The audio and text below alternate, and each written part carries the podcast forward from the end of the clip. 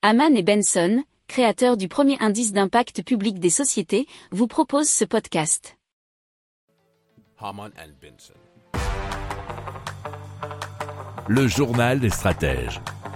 Alors on continue avec Valeco qui euh, annonce 46 000 panneaux solaires flottants qui entreront en service en 2026. Ils ont ainsi lancé un chantier dans la centrale photovoltaïque de Durance à l'ouest d'Agen, donc en France, sur le plan d'eau d'un ancien site industriel.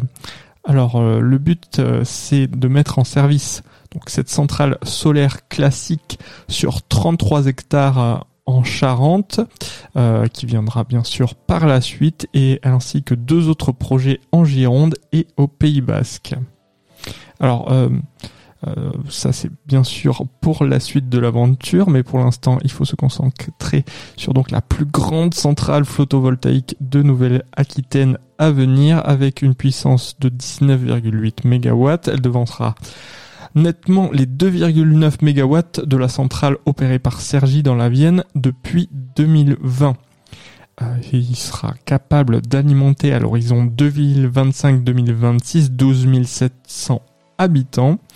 Et donc euh, c'est la première de ce genre développée par Voaleco, qui est donc un producteur montpelliérain devenu une filiale de l'allemand NBW en 2019.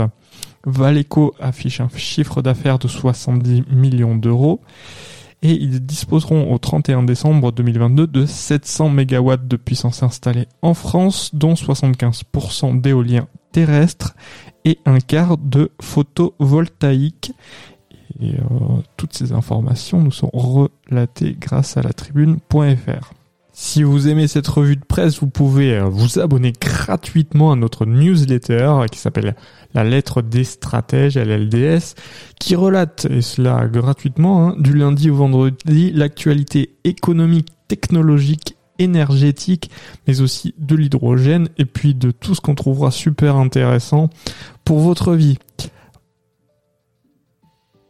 Pour approfondir ces sujets, abonnez-vous à la newsletter de Haman et Benson et écoutez nos autres podcasts que vous retrouverez dans les notes de l'émission ou sur notre site internet.